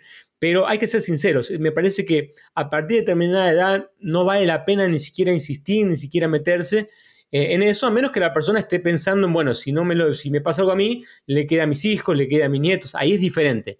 Pero si la persona necesita el dinero para ella propia, me parece que no vale mucho, mucho la pena insistir con alguien que ya, eh, primero que sería mucho más difícil convencerlo por el tema de la edad, y segundo que eh, puede no llegar a ver los frutos eh, siendo un poco dramático acá, eh, no pueden llegar a ver los frutos de Bitcoin, ¿no? Entonces es un poco complejo y complicado eh, insistir con alguien de, cierta edad, me parece a mí. Por eso no, sé cuánto tiene tu papá, Fly, no lo quiero matar tampoco, pero el tema, el tema es que capaz que si ya está jubilado y ya necesita el dinero para ahora y qué sé yo, capaz que, no sé, tal vez no vale la pena insistir tanto realmente. Tal cual, tal cual. Bueno, esa es la pared con la que me choqué, ¿viste? Con alguna de las paredes, una de las tantas paredes que me he chocado, pero bueno, Es un caso como muy particular porque entre nosotros yo creo que siempre rondamos personas que, son mucho más jóvenes y ahí es como mucho más fácil de, entre comillas, convencerlos. yo diría, más que convencerlos, mostrarles el mundo de Bitcoin y, mostrarles, bueno, lo que venimos diciendo siempre, que es inconfiscable y esas cosas. Y decime una cosa, Fly, solo para, cerrar un poco eh, el episodio, eh, una preguntita eh, así final que les quiero hacer a todos en realidad, a, a Palio, a Cabildo, a vos, inclusive a mí mismo. Eh, de las personas que convenciste, o que convenciste es una forma de decirlo, no, no, no me gusta tampoco porque no, no estamos acá. No somos vendedores de Herbalife, gente, por favor. no, somos, no queremos, eh, digamos así, eh, convencer a nadie por la fuerza, solamente mostrar esto que es inevitable y que cuanto antes lo, adapten, lo adopten mejor. La pregunta que quiero hacer es la siguiente. De las personas que convenciste o, que evangelizaste o que mostraste este mundo, o como lo quieras llamar, ¿cuántas realmente se acabaron convirtiendo en bitcoiners pura raza. O sea, que no se transformaron en shitcoiners. ¿Cuántos? ¿Muchos? ¿Pocos? ¿Algunos? ¿Alguno que te acuerdes realmente y decís, bueno, este es más bitcoiner que yo hoy? ¿O, realmente cómo fue tu experiencia particular? Mira, eh, te voy a decir así. Eh, de los que lo probaron, yo creo que el 97% se quedó en pura raza y el otro 3% fue como más de, de altcoins está bien, pero que en sí guardan un 80% de sus crap coins en, en, BTC, en Bitcoin, porque saben que es como el caballo ganador. Y el otro lo tratan de, hacer un poquito más de rápida de plata rápida. Pero todos, todos, todos los que probaron se quedaron en Bitcoin. La verdad es esa. Y ¿sabes qué? Hacen ese plan que es la de, bueno, gasto tanto por ciento de mi sueldo todas las semanas en Bitcoin. Sube o baje. Tanto por cada dos semanas hacen una compra. Porque yo les dije, mira, para mí el plan para, comprar y tener es para no preocuparse por el precio, porque, eh, porque si no después la cabeza te maquina y te volvés loco, la verdad es esa, eh, desde mi punto de vista, ¿no? Claro está. Y es, vos comprá tanto eh, lo que te dé el, en por ciento de tu sueldo o tanto monto fijo siempre para seguir acumulando, sin importar el precio. Y así van acumulando, acumulando, acumulando. Y en el día de hoy, si es que tenemos que pagarnos cosas entre nosotros, uno pone la tarjeta de crédito y los demás, todo el IT Network. Se divide entre todos. La verdad que es muy, muy, muy rápido, muy fácil todo. Es más, hasta hicimos nuestros canales entre nosotros, entonces las comisiones bajan. Bueno, eh, una cosa mucho más técnica, ¿no? Disculpen. Hiciste un trabajo espectacular entonces, o sea, ¿querés ser tu propio jefe? tal cual, e, es, tal cual, es el querer ser tu propio jefe, pero querés ser tu propio banco sin que nadie te moleste y que sean las reglas verdaderas, no que venga alguien y después en el día de mañana te las cambie. Y ahí ya está, entraron todos. La verdad que ese grupo de amigos está muy bien. Y ese, ese grupo de amigos que vos, por lo que definís, son bien bitcoiners y técnicos, inclusive por lo que veo, hablan canales y qué sé yo, son también bitcoiners tóxicos maximalistas, o sea, desde el punto de vista de que defienden a Bitcoin, desde el punto de vista de que evangelizan a otras personas a Bitcoin, eh, o, son más en, la de ellos, digamos, y no se meten mucho en eso. No, bueno, a ver, yo soy Max Maxi y algunos quedaron, viste, tipo, también están en eso, están en el camino hacia el maximalista. Y hay otros que es, bueno, che, yo tengo Bitcoin, tengo una moneda. Es como que te digan, no sé, che, yo tengo euros, ¿entendés? Pero los gasto y los uso. Está bueno esto, porque es rápido, me lo aceptan rápido, escaneo un QR y ya está, ¿entendés? Ni siquiera tienen que hacer cosas raras. Entonces, la verdad que muchos quedaron en Bitcoin y te los defienden, otros, bueno, nada, viste, van esparciendo la palabra y eso la verdad que a mí me, llena de orgullo por ellos, porque es que, la tecnología realmente ayuda a todos, eh, no, en lo social, ¿entendés? y van ayudando a otras personas, ellos en lo posible, se va esparciendo la palabra. A mí me encanta eso, ver esa, esa reacción de ellos. Bueno, espectacular. La verdad que un, un éxito total lo que vos hiciste por lo que estás contando. Eh, y no es fácil, ¿eh? Mira que no es fácil conseguir tamaño porcentaje de personas que se quedaron en Bitcoin y son eh, medio que maximalista de cierta forma, no es nada fácil, así que muy buen trabajo. Que les quemé la cabeza, ¿no? También. que le taladré el cerebro también. Porque hasta que, la verdad es que hasta que pudieron realmente, me dijeron, bueno, está bien, pagame el Bitcoin. Y pasaron varios meses, no sé si un año y medio o dos también, ¿viste? Hasta que los convences. Pero tal cual, como yo creo que todos o la gran mayoría entramos por el precio eh, al principio de todo y era, che, pará, esto está aumentando, está aumentando. Bueno, sí, acepto que me pagues en Bitcoin. Hace un montón. Bueno, y después cuando bajó me dijeron, no, pero ahora qué hago con los Bitcoin. Yo le digo, mantenelos. Y después cuando hubo este famoso bull run de hace poquito, y ya se inflaban el pecho, ¿entendés? Y era como, bueno, vamos a empezar a expandir la palabra de Bitcoin.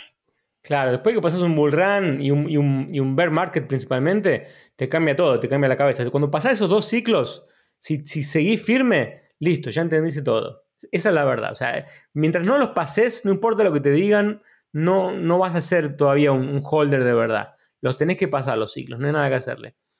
Em, Cabildo, ¿cuál fue tu experiencia con, estos, eh, estas personas que conseguiste influenciar o mostrarles el Bitcoin? O sea, ¿se transformaron en Maxis o no? Eh, ¿Se quedaron en Bitcoin? ¿Te shitcoinearon la vida? ¿Qué hicieron?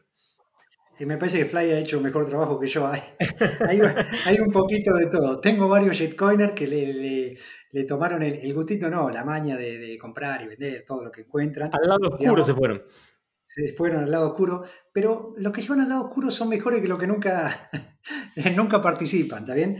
Y muchos no, son maximalistas y la gran mayoría eh, han hecho una compra y se han sentado a esperar. Y yo defiendo esa estrategia, o sea, me parece que está bien, digamos. O sea, el, hodler, eh, digamos que no, hace grandes cosas, yo creo que, eh, al menos como en la experiencia mía, da tan buena satisfacción a lo largo del precio, a lo largo del tiempo, perdón, me, gusta dejarlos, digamos, que hagan esa estrategia. Ahora, los que se ponen a comprar y vender son terribles y hasta que no les pasa algo malo, no vuelven, es complicado.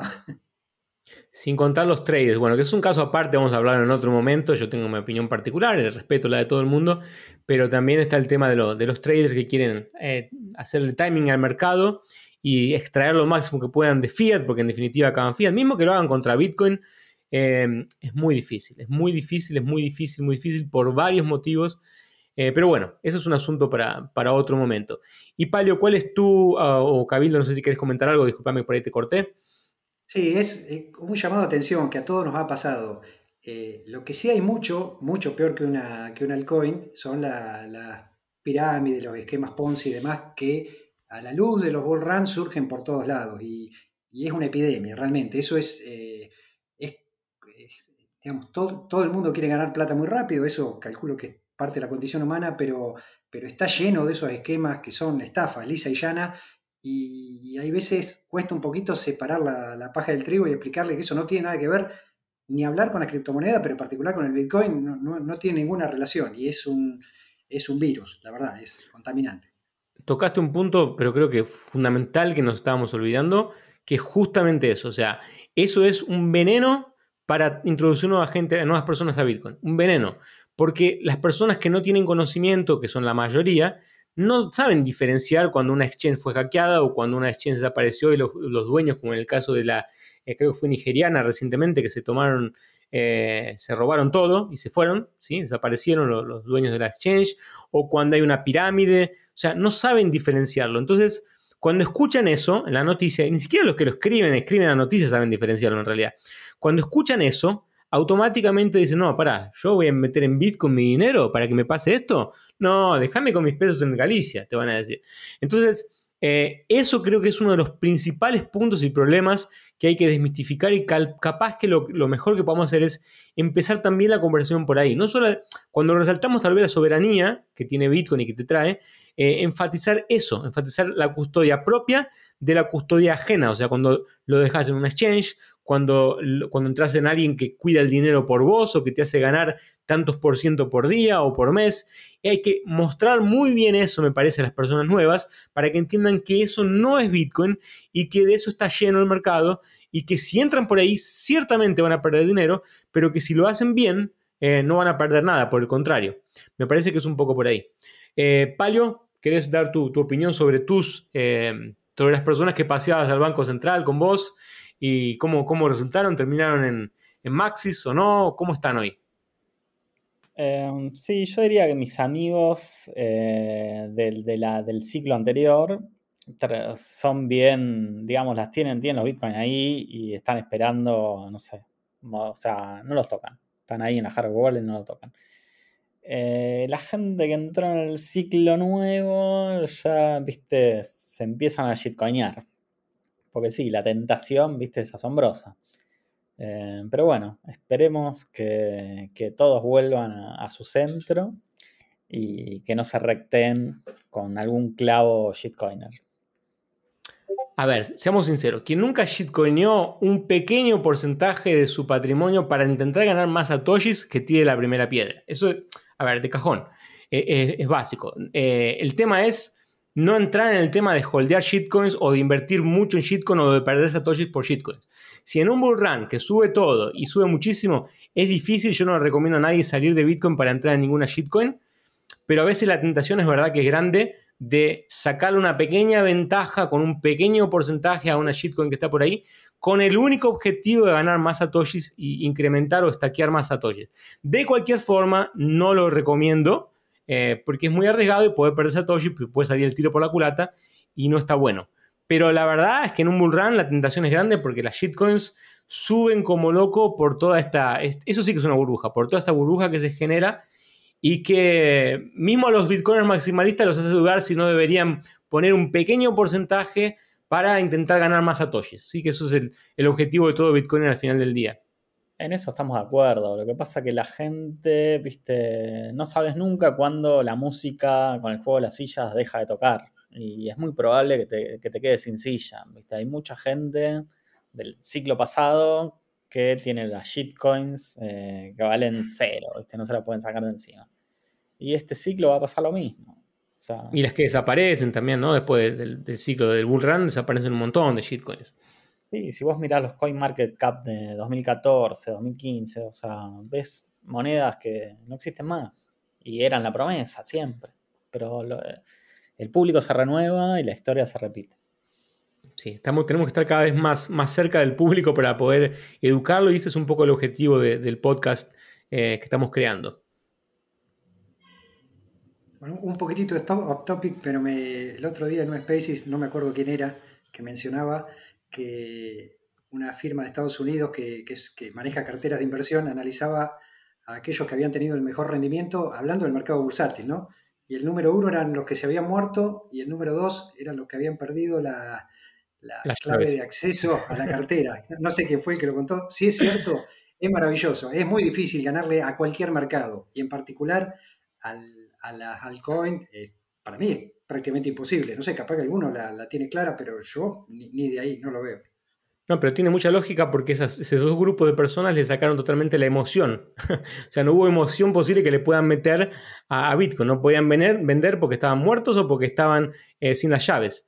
Entonces, justamente eh, al sacarle la emoción, que es lo que en definitiva acaba haciendo el holder, eh, al sacarle la emoción, no te dejas llevar por el food, no te dejas llevar por el FOMO, no te dejas llevar por nada, o sea, ni por la, las noticias positivas ni las negativas. Simplemente guardas tus satoshis apagás tu laptop o lo que sea y te olvidas. Eso es lo que hace un holder y esa me parece la mejor estrategia en mi opinión, claro. Creo que es la mejor estrategia, pero en el caso mío no le saca la emoción, Pablo. es, difícil, es difícil ver el precio y estar tranquilo. Sí, es verdad. Bueno, a ver, eh, es una forma de decirlo tampoco, ¿no? Eh, también, ¿no? Eh, ¿no? es tan fácil así como decir, bueno, seamos sangre fría eh, olvidémonos un poco de, la emoción. La emoción un poco siempre hay. Somos, eh, los seres humanos somos emocionales, no hay nada que hacerle. Eh, entonces es, inevitable, pero creo que un poco con la experiencia, con muchos años de mercado, con muchos años de, Bitcoin, en los que tienen más experiencia, muchos bull run encima o muchos, no sé, muchos, mucha volatilidad encima, te acabas un poco acostumbrando a esa montaña rusa y te haces un poco medio que estéril. No 100%, eso es imposible porque somos humanos, pero de cierta forma un poco medio que ya entendés lo que pasa, ya sabés que bajó y va a subir. No estás como un, chico de, los que entran nuevos ahora y dicen, bueno, ¿ahora qué hago? Eh, acaba de comprar, dos segundos después cayó y dice, ¿qué hago ahora? ¿Vendo? O sea, perdidos, muy perdidos. Entonces, creo que un poco la experiencia nos, hace estar un poco más tranquilo. Estaba en 64.000 hace unas semanas atrás, está en 31.000 hoy que estamos hablando. Eh, y creo que nosotros, a ver, no se nos movió tanto los, pelos. Los pelos. Perdimos un pelo u otro, estamos un poquito más, más pelado tal vez, pero en general eh, no nos cambió tanto la vida porque sabemos que eh, esto días más, días menos, meses más, meses menos, esto vuelve para arriba, inclusive mucho más. Entonces creo que esa tranquilidad de, conocer un poco y aparte de saber qué es lo que es el Bitcoin, o sea, que no es que cayó y nunca más subir, va a subir porque sabes lo que estás comprando, sabes lo que es Bitcoin, sabes lo que representa, sabes lo que va a representar para la humanidad y eso creo que, por lo menos en mi caso, te da una tranquilidad eh, sin igual eh, que me deja mucho más tranquilo y no me deja caer en el food. O sea, no sé si ustedes me ven siempre en los grupos que participo, siempre estoy bullish, eh, independientemente del precio, y eso es justamente un señal de que creo en la tecnología y en lo que el Bitcoin representa 100% eh, a pesar de cualquier precio que pueda tener. ¿Sabes la cantidad de gente que me dijo, no sube más de 20, llega a 20 y vendo? O sea, eh, incontables. Sí, me imagino, me imagino porque eh, las personas les encanta adivinar, adivinar cuándo va a caer, cuándo va, se va a cero, cuándo sube, cuándo baja. Son todos todos saben lo que va a pasar. Pero la realidad es que nadie tiene los huevos de ponerlo en la mesa y decir, bueno, me quedo en Bitcoin y hago esto, o si no creo en Bitcoin, de shortearlo. Nadie tiene los huevos. O sea, porque hablan, hablan, hablan, lo tenés a Nassim Taleb, lo tenés a, Peter Schiff, lo tenés a todos estos hablando todo el tiempo, hablan más de Bitcoin que de otras cosas, pero nadie lo shortea, no sé si te, te cuenta de eso. Entonces, eh, hablar es una cosa, pero porque en el fondo saben que no es eso que están diciendo. En el fondo ellos quieren que eso sea verdad, que ese haterismo que tienen con, Bitcoin sea verdad, pero la realidad es que no es eso. ¿sí? Eh, bien, bueno, me gustaría aprovechar entonces para agradecerles a todos la participación. Creo que estamos llegando al final de este, de este episodio. Estuvo muy bueno. Creo que hubo mucha información importante para, para la audiencia sobre cómo introducir a, a, Bitcoin a, los, a nuestros amigos y familiares y qué hacer y qué no hacer y los errores que cometimos, de cómo abordarlo, qué, lenguaje usar principalmente. Entonces quería, bueno, agradecerles a todos los plebs que participaron de este primer episodio em, del podcast. Eh, y bueno, no sé si Pablo querés decir algo más para cerrar. Em, así ya vamos finalizando este, este episodio de hoy. Excelentes historias, excelente la participación de Fly y de Cabildo. Y bueno, esto nos ponemos a hablar de Bitcoin, no paramos más. Pero lamentablemente vamos a tener que ir cerrando y guardar material para otro episodio.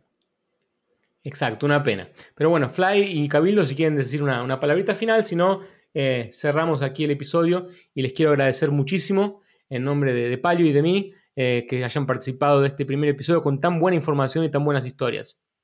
No, muchas gracias por invitarme. Un gusto. Hasta luego. Lo mismo, muchas gracias por, por invitarme y nada, vamos a seguir escuchando todos los otros. Un honor, un honor tenerlos acá. Muchas gracias y nos vemos entonces en el próximo episodio de Plebscast.